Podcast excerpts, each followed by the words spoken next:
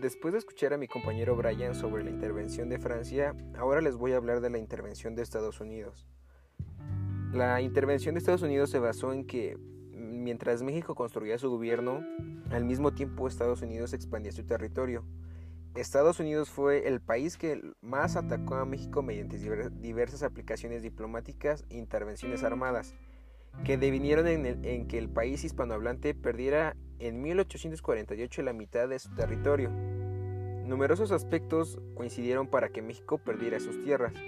Había diversiones internas en los partidos políticos y una economía reducida, que hacía difícil estabilizar la situación que se vivía en el norte del país. Sumado a esto, destaca la existencia de los colonos extranjeros que buscaban apropiarse de las tierras y el plan de expansión de Estados Unidos. Esta, situación dio como resultado la separación de Texas en 1836 de los Estados Unidos de México y que se anexara a los Estados Unidos de América 10 años después. Desde 1822 el Estado mexicano estableció leyes para los colonos habitantes de Texas, pero ellos no hicieron caso, negociaban tierras ilegalmente, traían esclavos, los tejanos eran protestantes y hablaban inglés. En vista de la determinación cultural y social de Texas, el gobierno mexicano fue tolerante con las necesidades de los tejanos, pero aún así Texas declaró su independencia en 1836.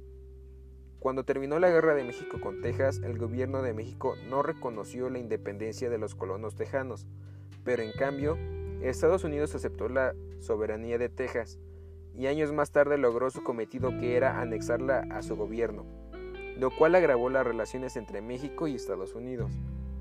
Finalmente el Congreso estadounidense ratificó la integración de Texas y exigió al gobierno mexicano que le fuera otorgado el estado de Coahuila, además de ejercer diferentes acciones para obligarlos a vender California y Nuevo México. A partir de estas exigencias por parte de Estados Unidos, se originó una situación mucho más grave con la invasión del ejército americano en México. Esto provocó la guerra entre México y Estados Unidos. Esta guerra se ha considerado como una de las más injustas de la historia. Tuvo lugar desde 1846 hasta 1848. Estando Estados Unidos interesado en tomar el territorio del norte de México y ejerciendo fuertes presiones diplomáticas, México se decidió a no aceptar su solicitud y a mantener sus tierras. En 1846 el presidente estadounidense James Polk dio la orden de llegar al territorio mexicano con sus tropas para intimidar y provocar al ejército mexicano, y declararon la guerra a mediados de dicho año.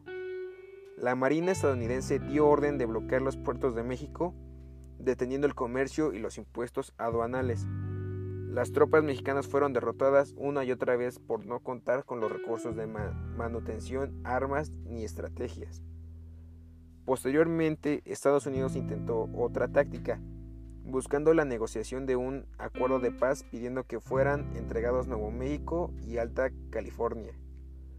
Por los líderes mexicanos rechazaron el tratado y la situación bélica siguió. Las tropas americanas lograron llegar a la Ciudad de México y vencieron al ejército mexicano en varias batallas, como la de Padierna, Casamalta y Chapultepec, entre otras.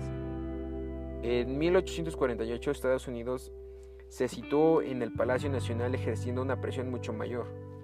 Tras una derrota en la batalla de Cerro Gordo, se negoció la paz con Estados Unidos, aunque hubo mucha oposición por parte de los federalistas mexicanos.